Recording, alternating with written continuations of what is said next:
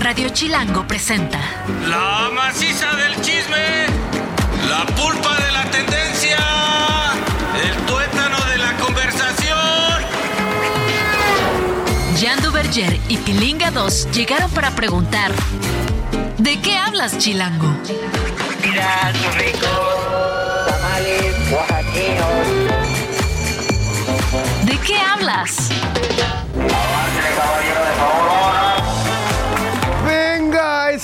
Esa cascada masiva de amor, de felicidad por estar con ustedes. Yo soy Jan Duverger y esto es De qué hablas aquí en Radio Chilango 105.3. Eh, estamos harto felices de estar con ustedes porque, pues porque sí, porque la vida es bella, porque despertamos, porque estamos vivos, porque respiramos. Ay, güey, ya me está pegando la ¿Sabes época. qué? Justo me pasó en la mañana, me desperté y dije, ay, tengo esta junta, ay, tengo esta cosa que resolver, ay, pero lo único que me causaba, la, la perla de felicidad en medio era de qué hablas. Así que hay que disfrutar la perla y bienvenidos a De qué hablas, aquí en Eso, Radio Chilango. Eso, mi pilinga. Oigan, vaya día, hoy sí amaneció, allá por mis, por mis rumbos. Ajá. Yo vivo en un cerrillo, ¿no? O sea, de esos rumbos elevados. son altas, son altas. Zona alta de la Ciudad de México, harta neblina, harta neblina, mucho frito, con ganas de quedarse en la cama. Pero sí, la verdad, mi pilinga, y no me voy a penar por mis sentimientos, como los que expreso todos los días por Julia. Esa- O sea, no me voy a penar por mis sentimientos. Y Julia ya ilu- ilusionadísima. Hoy pasó, hoy finalmente pasó, mamá. Escribiendo hasta, hasta Michoacán. Mamá, hoy sucedió. Hoy sucede. Oye, no, no, no, este, pues sí me paré y dije, agradecí mucho a la vida porque nos va bien, hay mucha Sí. chamba, pero además nos dedicamos a lo que nos gusta, nos divertimos, la pasamos cotorro, podemos estar, ayudar a la familia, o sea, bueno, por lo menos en mi caso, ¿no? Que ha sido un upgrade ahí de vida chipocles. Iba a decir chingón, pero como ya tengo hasta un no teléfono rojo, puede, por eso ahí dije está. chipocles y ya no dije groserías ni nada así. Es que no se ha conectado a nada. No, pero no importa, pero el, el, el Paul va a ser como que aquí nos habla. Y luego resulta que a una gran amiga, compañera, a Paulina Mercado, la Ajá. operaron de un tumorcito que tenía hace muchos años.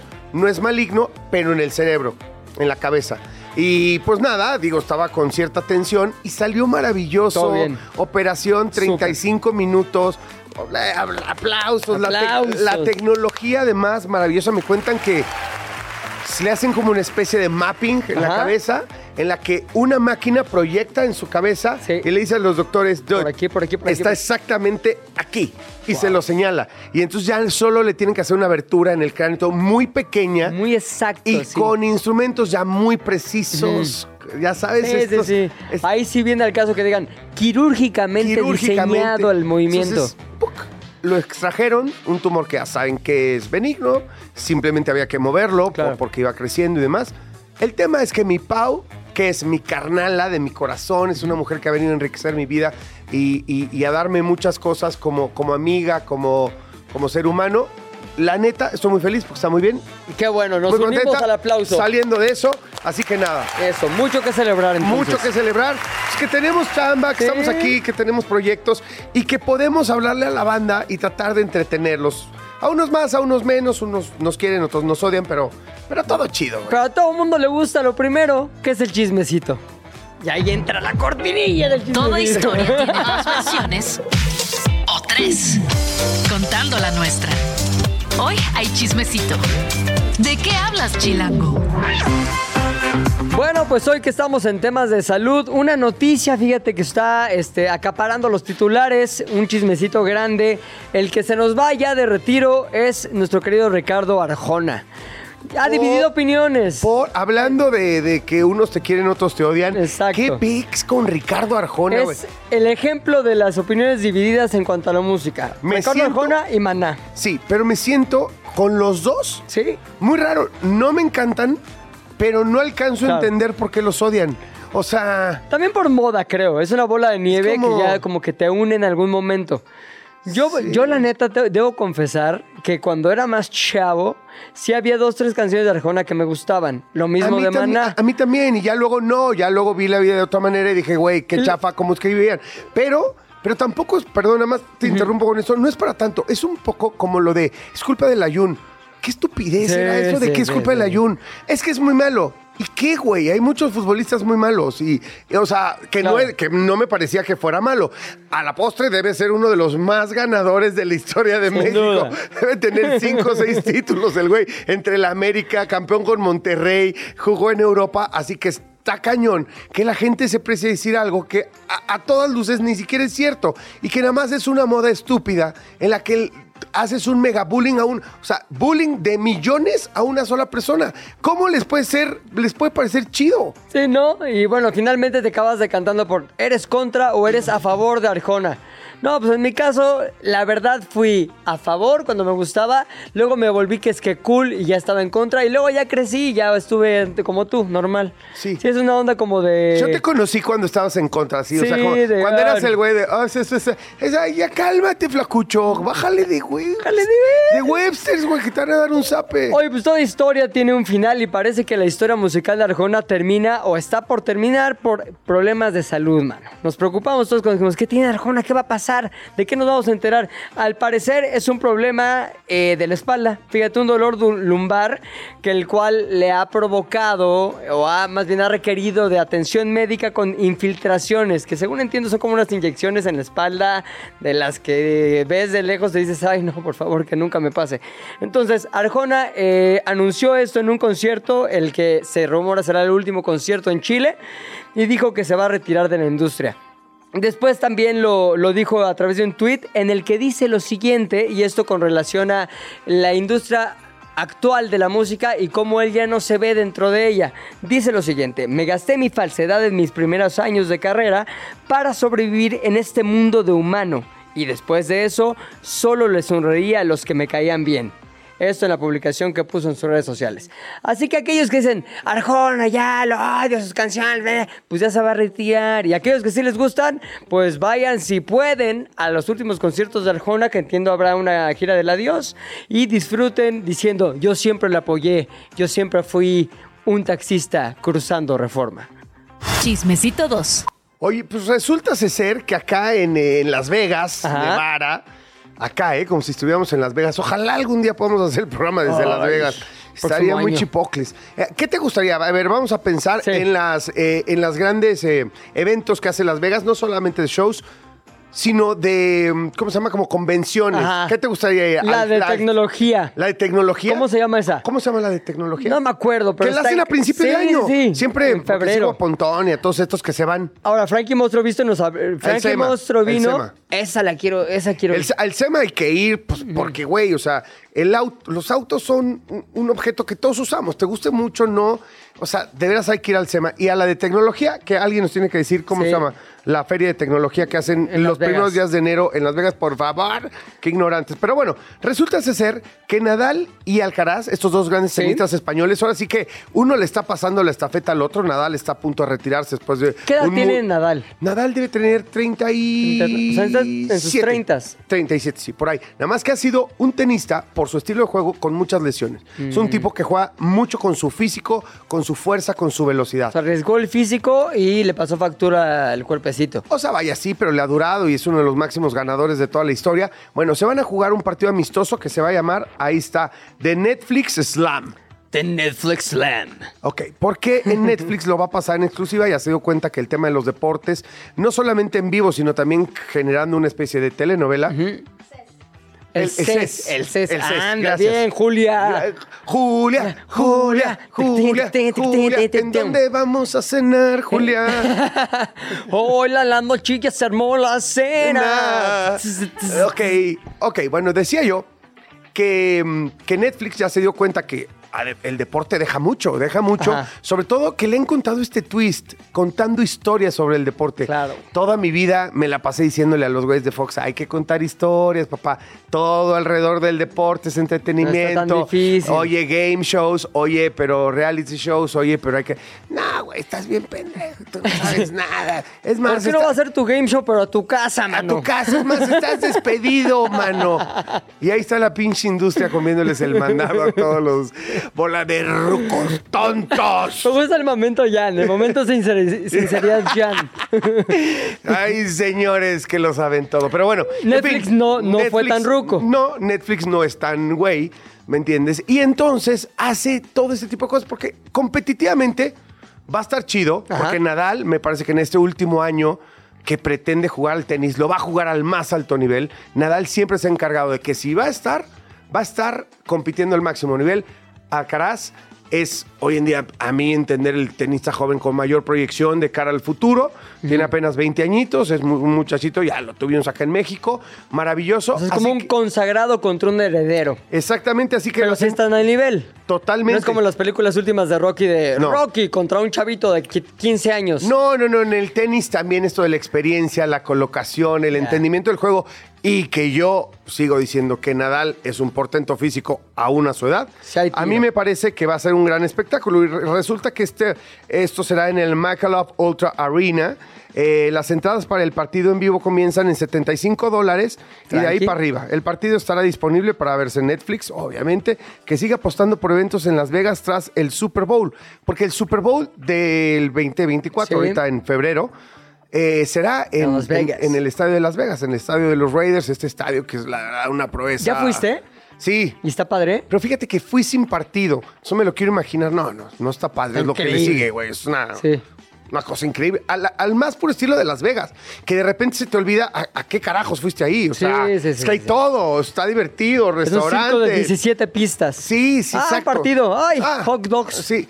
Es, es más, el otro día jugaron ahí, gracias a Dios, porque, y eso me lo contó un amigo que estaba ahí en Las Vegas, fue a ver Raiders contra Vikings este fin de semana, que fue uno de los partidos extrañísimo, acabó 3-0. 3-0, güey.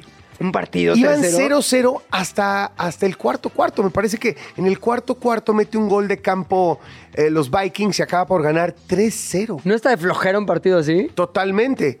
Pero era en Las Vegas, Ah, baby. claro, No claro, Hubiera sido en Minnesota, güey, donde afuera estás a menos 30. Sí, no, no. Pero bueno, en fin, Las Vegas la sigue rompiendo, apostando por el deporte. Hay que recordar que ya se llevaron a los Atléticos de Oakland del béisbol para Las Vegas. Ya también va a haber equipo de béisbol de MLB en Vegas.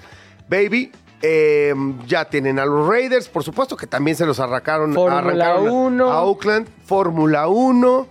Ay, papaya de Celaya, ¿qué más les hace falta? La- The Sphere.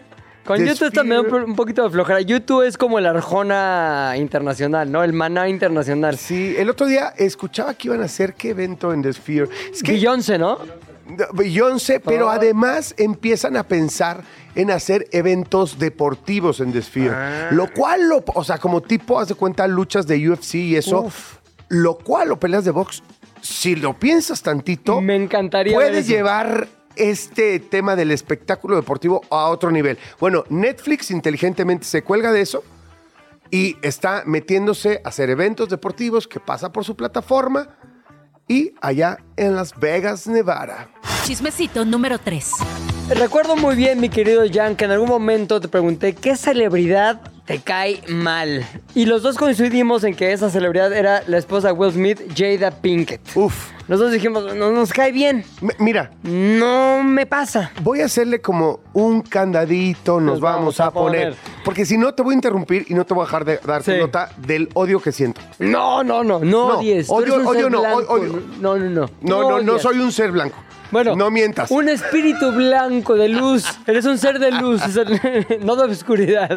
Oye, a ver, Jada Pinkett Smith se hizo famosa siendo actriz en, no sé, ¿te acuerdas la del Naughty Professor con Eddie Murphy? También era bailarina, ¿eh? Era bailarina, Extraordinaria, por cierto. anduvo con Tupac, o sea, muchas cosas en los noventas. Después se casó con Will Smith y ya medio se retiró este, y se hizo ama de casa. Pero se volvió tristemente más célebre a partir de los Oscars de hace un par de años, cuando Will Smith le da una cachetada a Chris Rock, el comediante que estaba llevando a cabo la conducción del evento, cuando hizo un chiste acerca de la condición de alopecia de Jada Pinkett.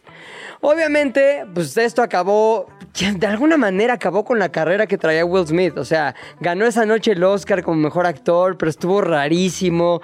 Todo el mundo fue de, lo hizo mal, se volvió la nota, acabó pidiendo perdón después. Pero la verdad fue un momento muy agridulce para el, para el actor y esto acrecentó la idea que muchos tenían o tenemos sobre la frialdad que representa Jada Pinkett en su relación con Will Smith. Se ve como que ni lo quiere.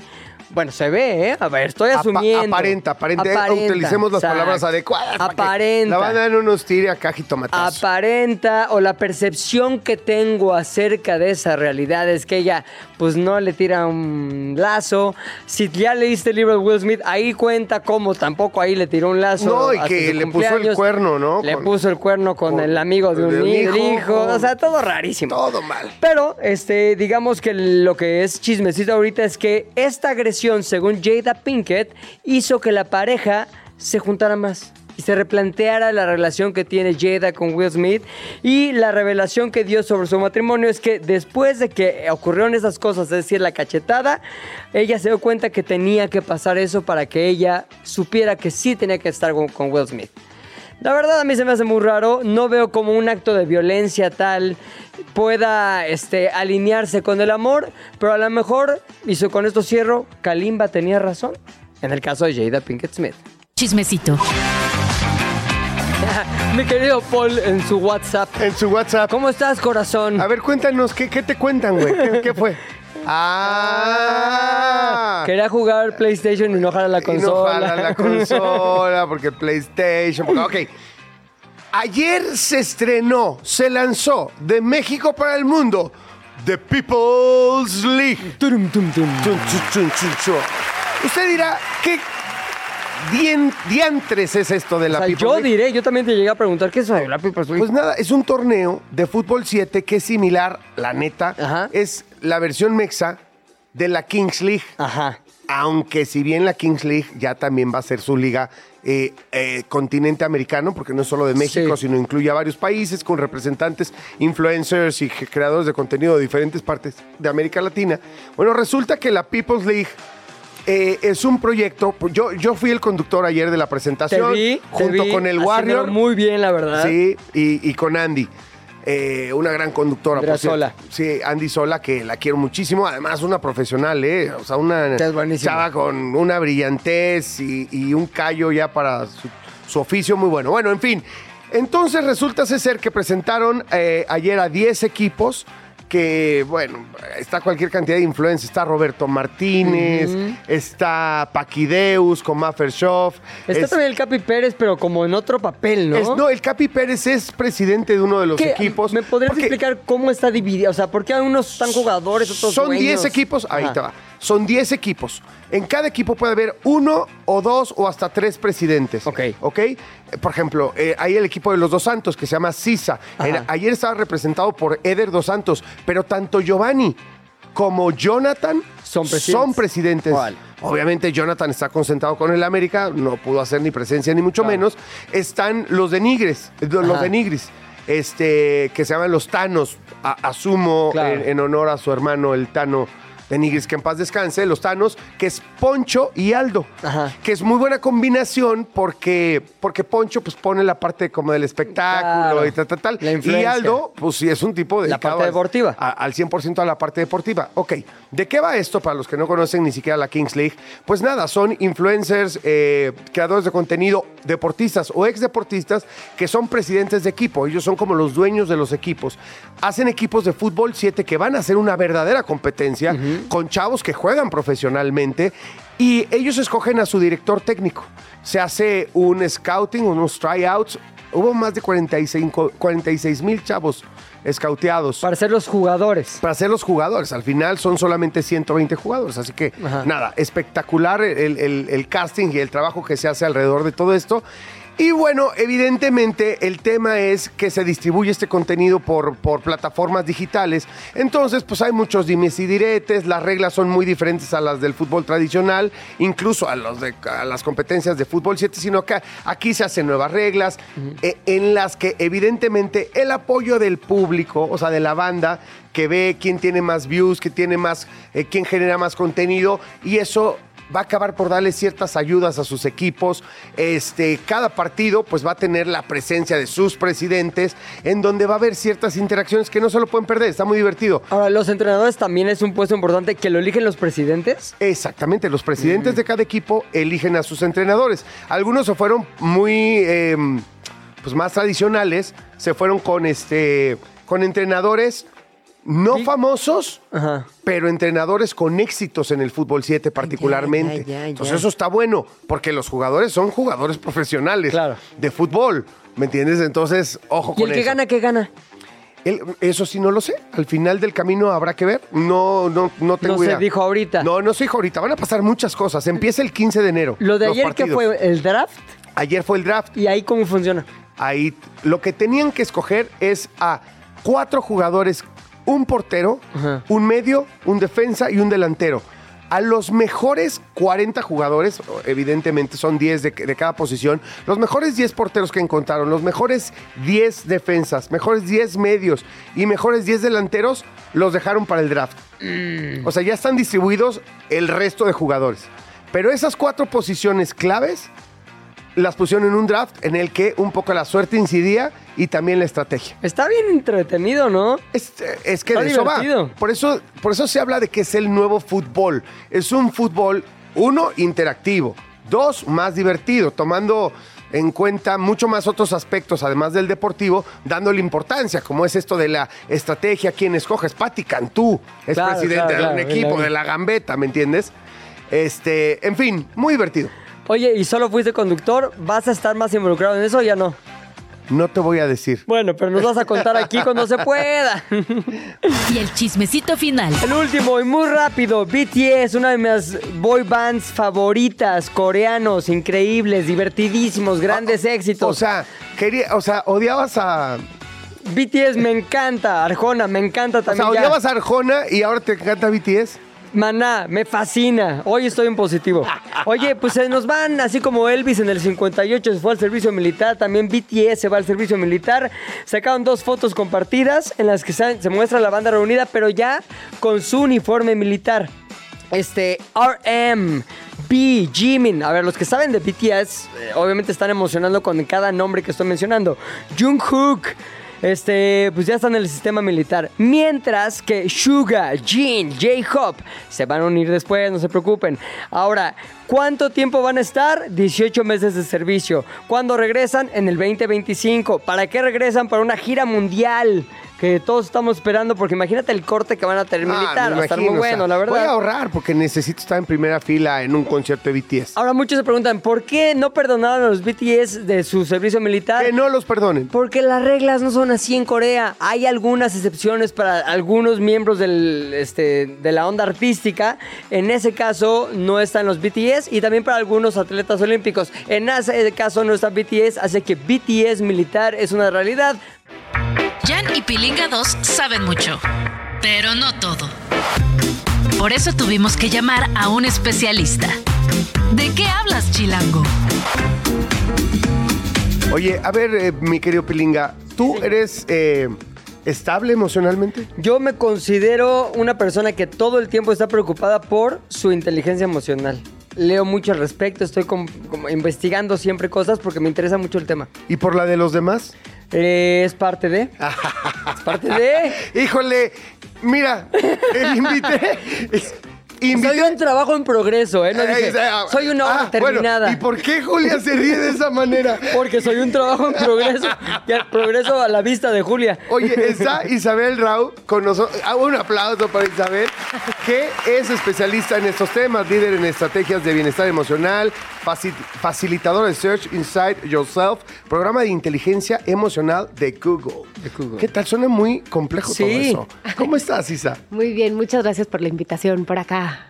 Al contrario, gracias por venir. Oye, hay una palabra que, que hemos estado platicando incluso fuera del aire, que es la compasión. De repente la compasión tiene muchas connotaciones y suena bien raro. De repente la compasión en México es igual muchísimas veces a lástima, Ajá. que son dos cosas, Sí. creo, distintas. Sí, me encanta esa pregunta. Mira, lo que pasa con la empatía y la compasión, cuando pensamos en empatía y compasión, pensamos como en el- lo que se le llama en, en- como la teoría de psicología enemigo lejano.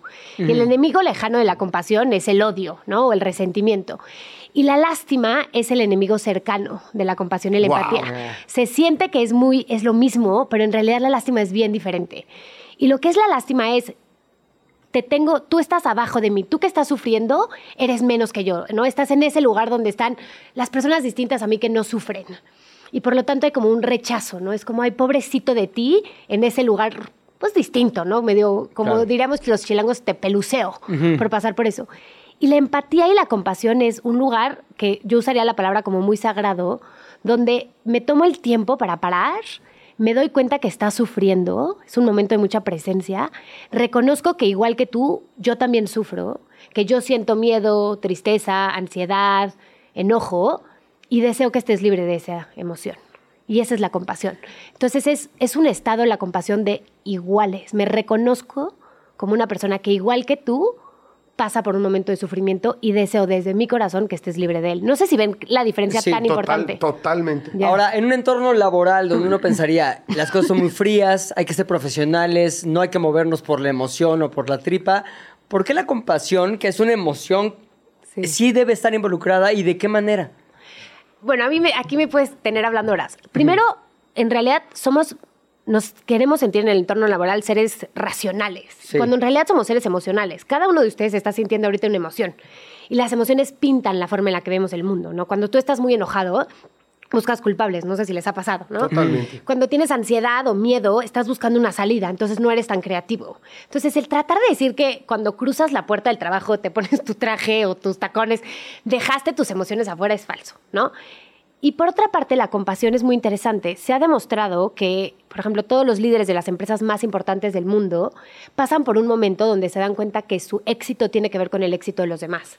Y esa es la compasión. Yo, ¿sabes? Siempre he considerado, no te vas a sentir No. aludido, pero siempre he considerado que quien te dice que hay que dejar las emociones fuera es solamente cuando le conviene. Órale. O sea, porque, o sea, y que es un mal líder. Sin- Sinceramente, lo he sentido, ¿eh? Sí. O sea, totalmente, porque me lo han dicho en la cara y es como, te lo estás tomando emocional.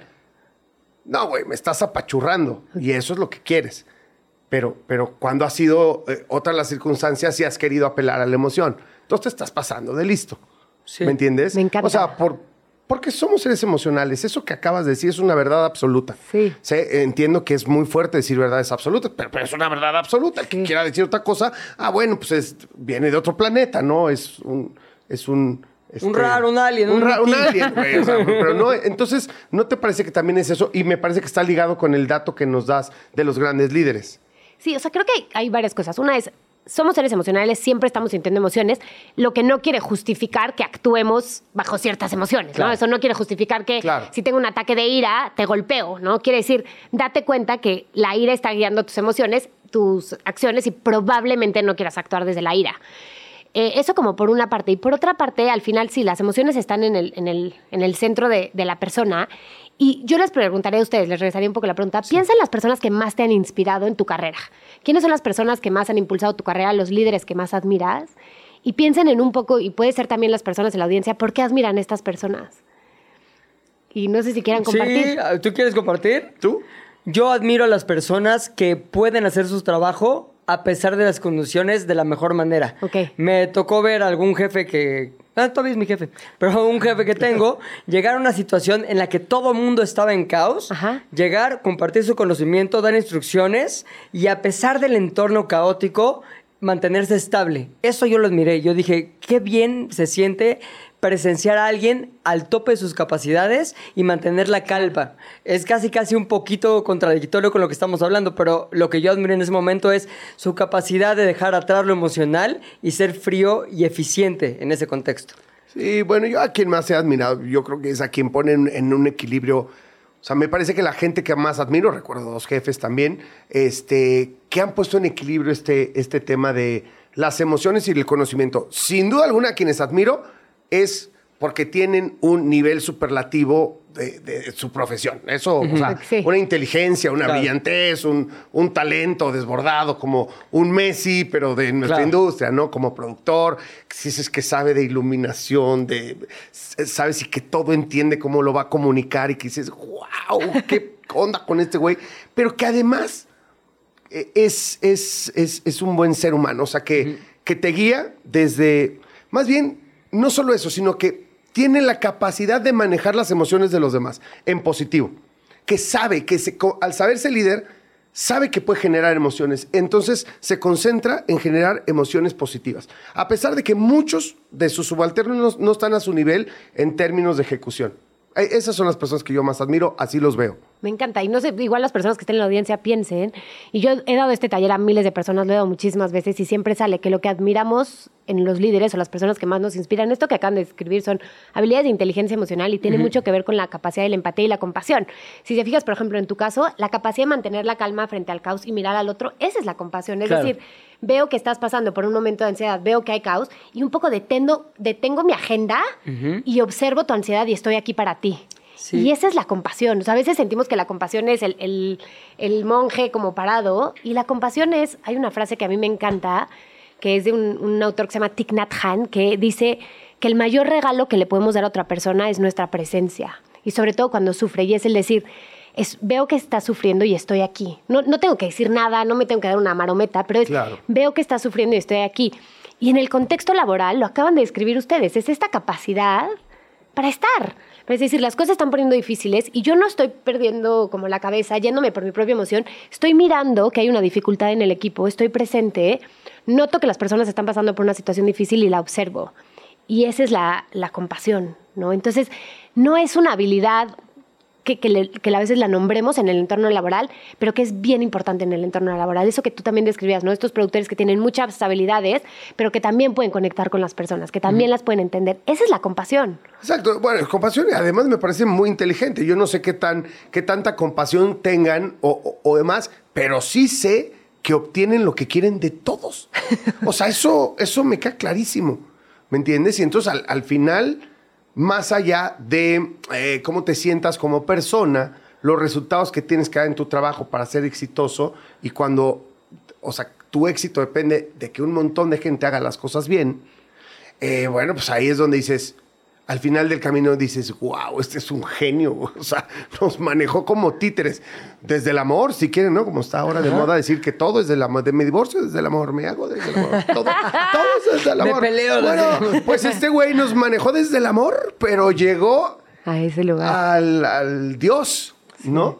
Ahora, supongo que la compasión no es unidireccional, no es solamente de líder a empleado, a seguidor o lo que sea, como se quiera llamar. También uno, no importa dónde estés, podrías y deberías utilizar la compasión en beneficio del entorno, ¿cierto? Claro, o sea, el chiste, a mí hay una frase que me gusta mucho, que es cultivar un corazón compasivo. Realmente como que la compasión no es un lugar al que llegas o no llegas, sino es algo que cada vez se cultiva más. Y de hecho, a mí me fascinan los nuevos estudios que están haciendo, que meten a, por ejemplo, monjes budistas tibetanos que tienen miles de horas de prácticas de compasión, de meditación, y sus cerebros se prenden diferente en las áreas donde está la compasión. Entonces, un poco pensando que les gusta mucho el deporte, ¿eh? así como para ser Messi tuvo que patear la pelota Perdón, a de mí, veces. a mí, a mí este Ah, señor ok. que me peló que Ya, ya, de deporte qué. Pero bueno, o la música, un buen músico o un buen deportista. Ah, sí. Allá nos dice ejemplo para los dos. Que me gusta Arjona. Pero un buen músico, un buen deportista, ¿qué tiene que haber hecho? Miles de veces la nota, ¿no? Do, do, do, do, ¿no? ¿Cuántos? Pateó el balón, pateó el balón, pateó el balón. La compasión es lo mismo, es un- una habilidad en el cerebro que vamos practicando y vamos desarrollando. Y entre más tú como que practicas las habilidades compasivas, más capacidad tienes de sentir compasión por todas las personas. Y tan es real que en escáneres de cerebro, por ejemplo, monjes budistas tibetanos se prende 10 veces más que las personas normales, se les prende esta área del cerebro. 10 veces. Wow. Es que mira, ahí está. O sea, la, la verdad de las cosas es que creo que nos estás dejando herramientas padrísimas en muchos sentidos. ¿Por qué?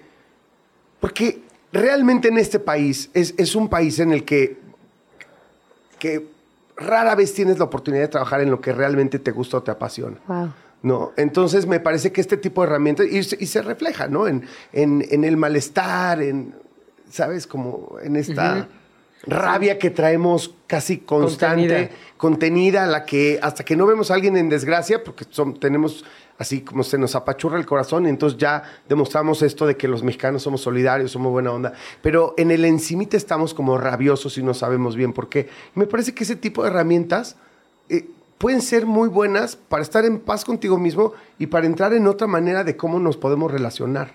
Totalmente. ¿no? Y digo, obviamente estamos hablando de la parte laboral, ya te invitaremos otra vez para hablar desde parte la parte personal. personal. Oye, ¿la compasión es lo mismo que la empatía? ¿O cuáles son las diferencias esenciales entre una y otra? O sea, se cuenta, la empatía es, a mí me gusta mucho, hay distintos tipos de empatía. A mí me gusta mucho la empatía cognitiva, ¿no? Entonces, Ajá. la empatía es cuando me doy cuenta que tú estás sintiendo una emoción y la reconozco que yo también la he sentido, aunque no la estés sintiendo. Entonces, por Sí. ejemplo, si yo te veo a ti y digo, estás sintiendo miedo, la empatía es la capacidad de ver estás sintiendo miedo, ¿no? O estás sintiendo tristeza.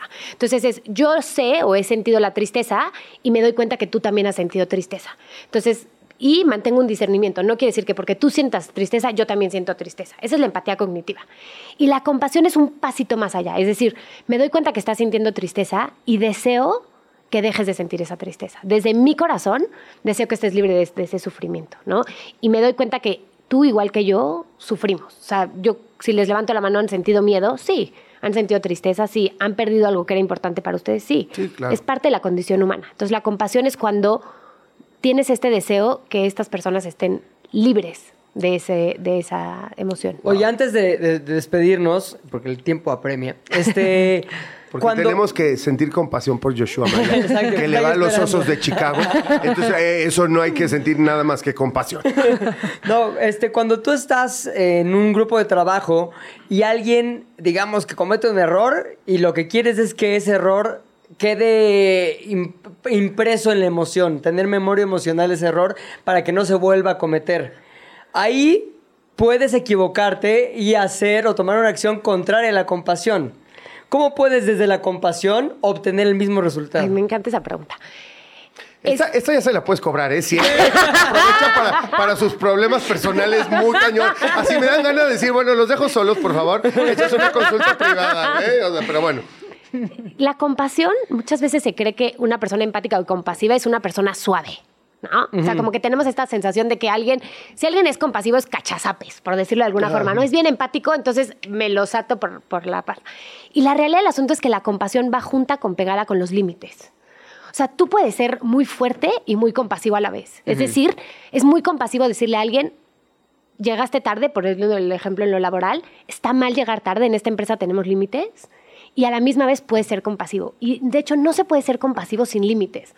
O sea, si alguien se está tomando ventaja de ti, alguien se está saltando las reglas, alguien eh, está abusando, es muy complicado ser compasivo con alguien que está abusando. Claro. Entonces tenemos que siempre esta parte de los límites, de la firmeza, decir, sabes que esto sí se puede y esto no se puede, ¿no? O en las relaciones también laborales. Es decir, si tú quieres trabajar aquí, hay reglas. Si tú quieres trabajar aquí, hay que llegar a resultados. Si tú quieres tener una relación de pareja conmigo o una relación de amistad conmigo, hay reglas en la forma en la que nos vamos a relacionar y hay cosas que para mí no están bien o que para ti no están bien y hay que respetarlas. Cuando no estamos respetando las reglas del otro es muy complicado ser compasivos. Entonces siempre se vale, por ejemplo, si alguien se salta mucho tus reglas, si alguien está tomando mucho o algo así, decir, tú de ese lado, lejitos, un límite, De mí no vas a estar hablando. pero puedo ser compasivo en la distancia. Y desde la distancia decir, deseo que estés feliz, deseo que estés libre de sufrimiento, deseo que tengas paz. Isa, qué paz Muchísimas nos gracias, das. ¿eh? Gracias, Julia, qué gran invitada trajiste el día de hoy. Así que, por favor, platica con ella. No, no. Isa, gracias. Pásenle a la sala. Que estén muy bien. Gracias. Bye. Es hora de la apuesta fuerte de este programa. Deportes con Joshua Maya. Deportes, apuestas. Deportes, sí, qué cosa. Compasión, compasión. Compasión, por favor. Compasión por nuestros corazones que se nos va, y sé que tienes esta sensación esta semana igual que yo, que se nos va la NFL entre las manos.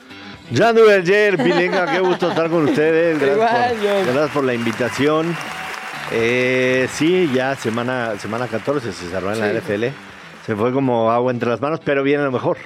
Viene lo mejor. Ah, eh, Yo empiezo a sentir tristeza, digo, obviamente desde la 12, 13, por ahí. Empiezo a sentir tristeza que se va a acabar la NFL, pero sobre todo cuando veo que ya hay un clinch, playoffs y dos eliminados. Y el clinch es tu equipo.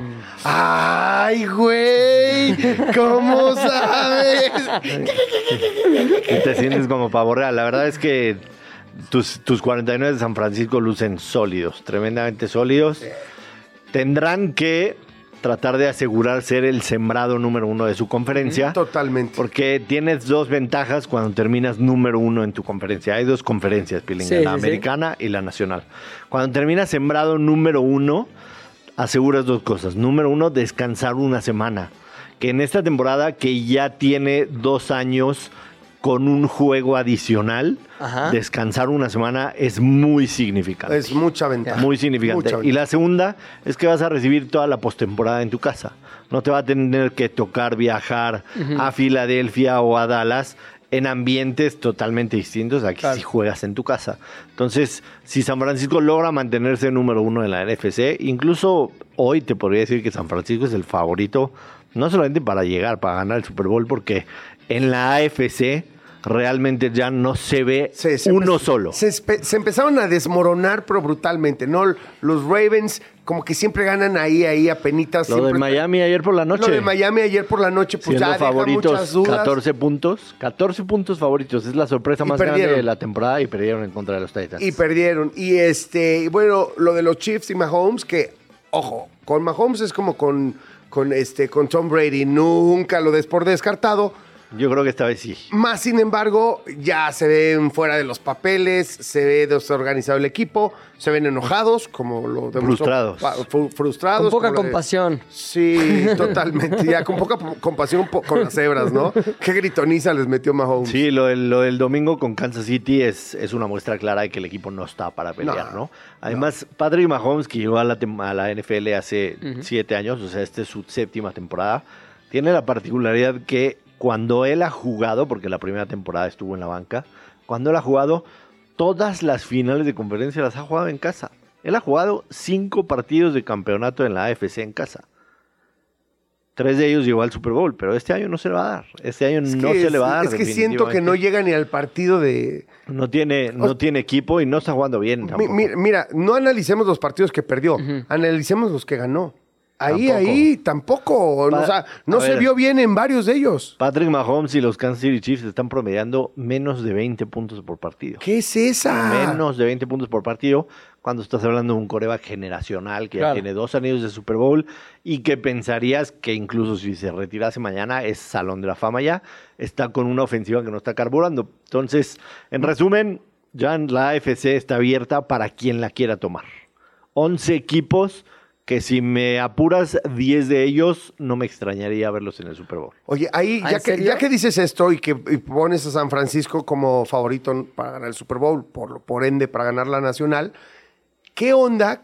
¿Crees en, en la teoría esta de la conspiración de los colores del Super Bowl? O sea, cuando presentan los Super Bowls, los presentan con todo y logotipo. Sí. Hacen un logotipo diferente para cada Super Bowl, ¿no? Qué sé yo. Y Le ponen colores diferentes. Casualmente, Y los últimos dos han coincidido los colores del logotipo con los equipos que han llegado. Ah, ¿en O serio? sea, El ejemplo siempre es como pasado. bicolor. Ajá. Y dos El colores. pasado en Arizona Ajá. era, era verdes con eh, rojos amarillentos, Ajá. que era precisamente Filadelfia en contra de Kansas, Kansas City, City. pero era muy de la ciudad. Arizona Sí, es así, los atardeceres, desiertos, las montañas, el sol. el, el verde de... Bueno, de- este es en Dallas. No, es- ¿cuál Dallas? Digo, en Las Dallas, perdón, en Vegas. Las Vegas. Lo dije hace rato. Sí, ya te, ya te lo, hacía lo Las dije Vegas hace rato, lo dije hace rato. Eh, Las Vegas, que no tiene nada que ver con el, con el púrpura, y es púrpura y rojo 49ers. ¿Qué onda, güey? ¿Coincidencia? O sea, un- Coincidencia. Un, Baltimore San Francisco. Que se repetiría de De aquel que Super el Bowl que Super se jugó en Nueva Orleans. El primero en el que nos encontramos. En no, un en, Super Bowl. en ese no, al siguiente. Yo fui al siguiente. Ah, yo, mi primer Super Bowl Ese fue ese. ese. Sí, el en el que se fue la luz. Sí. Que estaba Colin Kaepernick. Exacto. Que estaban los dos hermanos eh, Harbaugh. ¿En cuál te encontré yo? Yo no me En- acuerdo. En, ¿A el de vi? Atlanta, en el de Atlanta. Exacto. Y justo a ese no fui trabajando, a ese decidí ir con mi hijo. Pero fue un partido bastante maleta, el de los New England Patriots contra, Ajá. Los Rams. contra los, Rams, los el de los Rams. Terrible. Que todavía tenía a este muchacho que ahora juega en Detroit. a- Sí, a Matthew Stafford. a- no, no, no. Ah, Jared Goff. A Jared Goff. Sí, a ver, Tenía a. Jared Goff. A partir de ahí, el coach dijo, Jared Goff no va a ganar un Super Bowl, por lo menos conmigo. En una- y se trajo a Matthew Stafford. En una curiosa cena en Cabo San Lucas, se Ajá. encontró al coreback y le dijo, oye, ¿y si te vienes a mi...? Se lo encontró.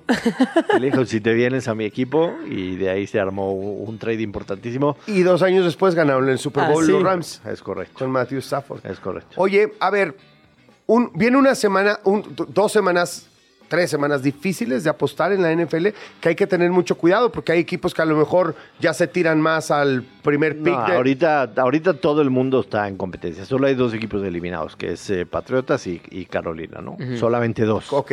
Uno calificado y 29 con oportunidad de pasar a playoffs. Entonces sí, lo que sí ha cambiado es que, por ejemplo, hemos visto semanas muy claras. La temporada empezó con los totales muy hacia abajo. O sea, la gente que apostaba a las bajas del under eh, le fue muy bien a principio de temporada. Las últimas tres semanas ha sido para totales altos. Y también hubo una tendencia de favoritos que ganaban las últimas tres semanas y esta semana a los apostadores, digamos, recreacionales como Jan Duverger. Recre- me- no sé si prefiero que me Sonó digas tontos, o sea, prefiero que me diga tonto. Recreacionales. así, recreacionales, no, ¿sabes cómo me arde que me diga recreacional? Apostador recreacional. Es un apostador recreacional. Recre- No, no, Recreacional. no hay nada que más me encabrite, güey, que me digas eso. O sea, y te lo digo de una vez, Joshua Maya. Es como yo soy un de decirme apostador recreacional. locutor recreacional. 10 yo pongo 10 baros Yo. a la grosería de mi parte para que digan lo que se te la gana. Pónmelo a mi cuenta. Bueno. Pónganmelo a mi cuenta, vas y chiflas a tu Mauser, perro. Así las cosas. Oye, pero en otras, en otros temas, se juega la final del fútbol mexicano. Ay, nada más porque están tus águilas. No, pero la neta, yo lo dije aquí hace, Sí. hace, hace mucho tiempo, hace varias semanas. Me parece que si todo sale normal, si no sale ninguna mafufada de las que pasan en el fútbol mexicano, Es la eh, mejor. el nivel del América Es superiorísimo, No, ¿no? manchar, es superiorísimo. Incluso me parece que lo de Tigres, como siempre, viene de menos a más. Ya no pueden decir que es que es el Tuca que así lo planea. No. Así juegan estos dudes. O sea, vienen de menos a más y Saben, punto. saben jugar la temporada y saben jugar la liguilla. Entienden que no es una competencia de una carrera de 100 metros, es un maratón. Es un ¿no? maratón, y tienes entonces- que llegar, tienes que llegar con, con el mejor momento al final. Literal. Y es la, es la mejor, es la mejor final que cualquier aficionado podía haber pedido, aunque a los aficionados de las Chivas, pues les duele ver a la América en la final. A los aficionados de Pumas, Escuché ver un- al que te eliminó contra tu acérrimo rival. Oye, escuché un concepto que la verdad me hizo mucho sentido, este, de algún comentarista por ahí que dijo, o sea, y que lo dijo con cierta timidez, ah, pues, a decir verdad esto del América Tigres, pues es ya casi como un clásico moderno, como no queriendo pegarle a las chivas, pero diciendo una verdad absoluta. Los grandes de los últimos 15 años, 15, cabrón. Sí, no, es no, no. muchísimo. O sea, un, o sea, mi hijo, para mi hijo no entiende por qué dicen que las Chivas es el otro equipo ¿Las grande. Chivas qué? No lo comprende, exacto. Co- comprende que Tigres y América, hay que decirlo con todas sus letras, Totalmente. son los dos equipos grandes de este país. Sí, no hay un diccionario y que busques qué, cuáles son los equipos grandes y que te diga cuáles son las cualidades que tienes que tener para ser un equipo grande. claro. La realidad es que Tigres ha dominado la última década y un poco más en el fútbol mexicano.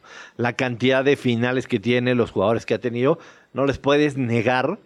Si llegan a ganarle al América, no les puedes negar que están en la No, conversación indiscutiblemente. Habrá superado a Pumas en, en títulos, habrá eh, ganado siete títulos en, en década y poquito más.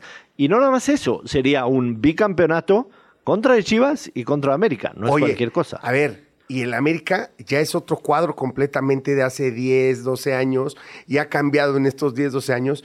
Y Tigres siendo, sigue siendo el mismo cuadro. O sea, netas y la Tigres misma ganan. base, la misma base, ¿no? La misma base. Nahuel. Deben, deben haber por lo menos unos cinco jugadores Que siguen desde la que primera. siguen desde la primera vez que ¿Neta? ganaron hace 12 años, güey. Correcto. Eso, Te voy es- a- eso es brutal. te voy a ¿Ya dar unos rucos datos. o qué? Pues no, no tanto. Pues empezaron muy chavillos. Según o sea, Miguel Herrera, sí, ¿no?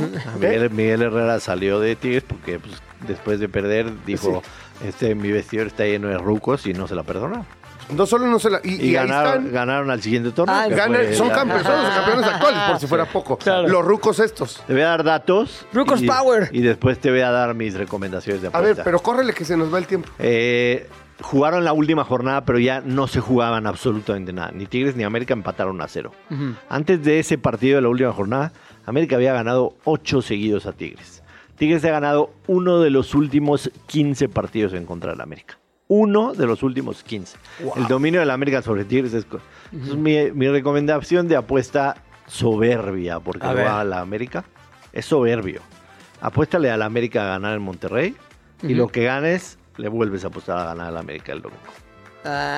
Qué difícil de, de pe- de pensar qué apuesta nos propondrías. qué complicada, Joshua. Pues lo voy a Money, seguir li- así. money line. Moneyline. ¿Cuántos puntos? Favorito. Primero cinco puntos y, y la ganancia la vuelves a meter y ya recuperas los mu- 20 puntos que O perdiste sea, el fin de o sea, la ganancia con todos los cinco puntos. O sea, voy a ganar como. Vas a ganar co- siete siete puntos. puntos. O sea, me recupero mis cinco y dos más. y después me ya la apuestas cinco. 12. 12 puntos. 12 a la puntos. Sí. Va. Navidad de puntos. Recuperas los 20 puntos que perdiste el domingo con la NFL. Rock and fucking roll. Rock and roll. Gracias, papito. No, a ti, Jan. Josh, gracias. Ay, gracias. Joshua, eres lo máximo. Te amo, te extrañaba, perro.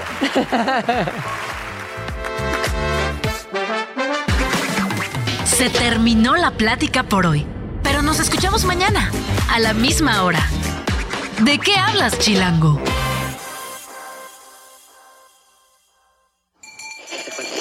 Radio Chilango. La radio que... Viene, viene, ¿eh?